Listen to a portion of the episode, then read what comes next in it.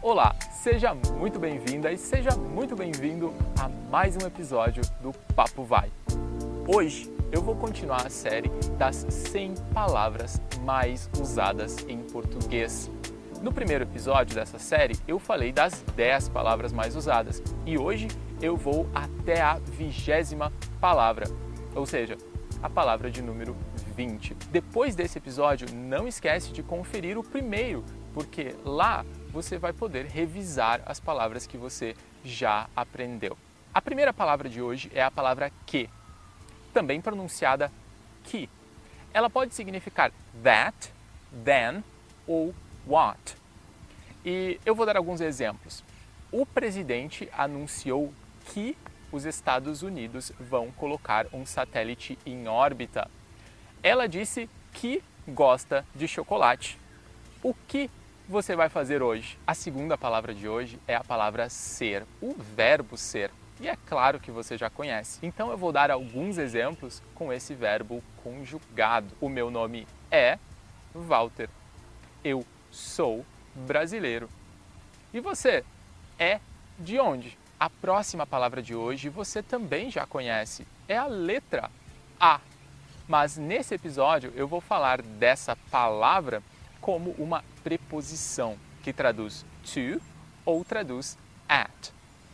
É importante lembrar também que essa palavra pode aparecer nas frases com crase, aquele acento para o lado esquerdo, ou como a contração a mais o, que daí na verdade traduz, ambos traduzem to the, to the feminino, a com o crase, to the masculino ao, ao.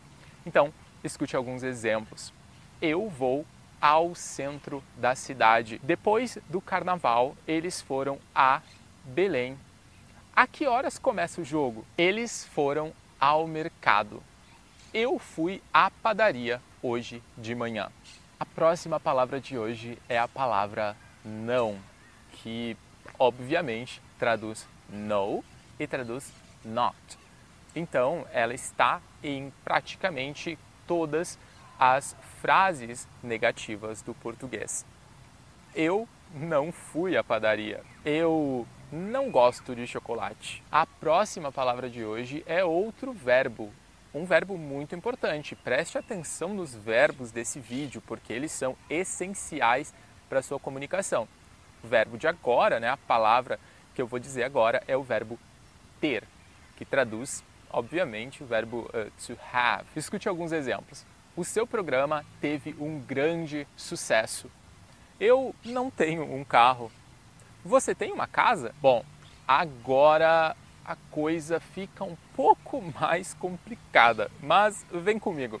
A próxima palavra é uma palavrinha que deixa muita gente com dúvidas. A palavra se ou se que nesse caso é o que se chama de pronome reflexivo. A palavra se, ela ajuda você a identificar que a ação é feita pela mesma pessoa que sofre os resultados dessa ação. Por exemplo, to cut yourself. So you cut yourself. Você se cortou. Então, você faz algo para você mesmo. Escute alguns exemplos agora apenas em português. Ai, eu me cortei. Você se machucou? Talvez mais um exemplo poderia ser a gente se casou no verão passado. Agora a gente está chegando no final da lista, mas as palavras ainda são muito importantes porque são muito usadas no dia a dia. A próxima palavra é uma letra, a letra O você também conhece essa letra como o artigo definido masculino, o carro.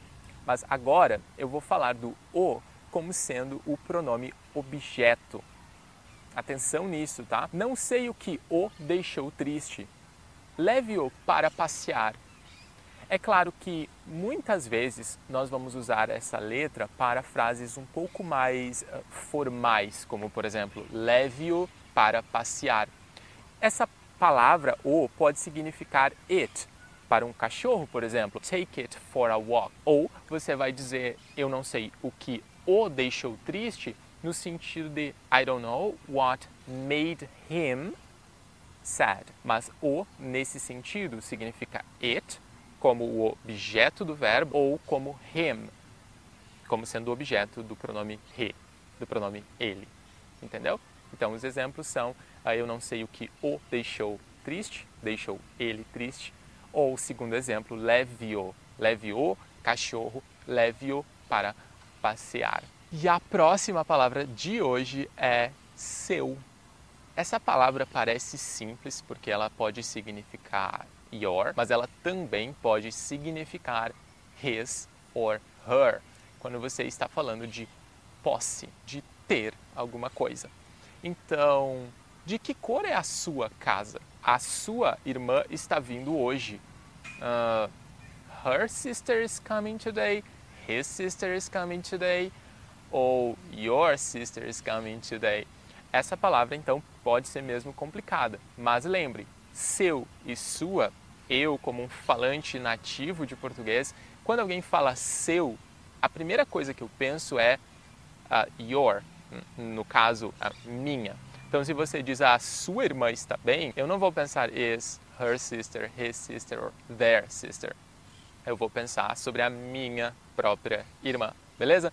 Mas é isso, seu ou sua, seu para o masculino, sua para o feminino, são pronomes uh, possessivos, como meu, minha, teu, tua, nosso, nossa. A próxima palavra é a palavra como.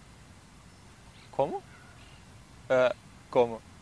Que significa how, ou isso significa like, or such as, quando você vai dar exemplos, ok? Escute alguns exemplos. Como você se chama? Como está o dia hoje? Como você quer o seu café?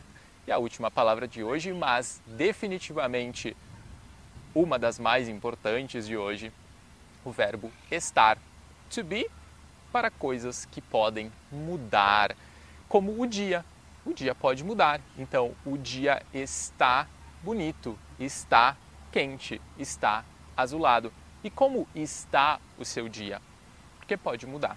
Então, verbo estar é uma das 20 palavras mais usadas em português. Pelo vídeo de hoje é isso, e se você quiser saber as diferenças entre o verbo ser e o verbo estar, clique no card ou clique no vídeo que vai aparecer desse lado aqui para você ir lá assistir, porque esse verbo pode ser confuso. Então, saiba, aprenda a diferenciar o verbo ser para coisas permanentes e o verbo estar para coisas impermanentes. Então, muito obrigado, muito obrigado por acompanhar o nosso canal. Não se esquece de se inscrever nesse canal e, muito importante, compartilhe com aquele seu amigo, com aquela sua amiga que está tentando falar português. Isso vai ajudar muito a gente e também vai ajudar essa pessoa. Então, todo mundo fica feliz. Muito obrigado pela sua atenção. Até o próximo episódio e valeu.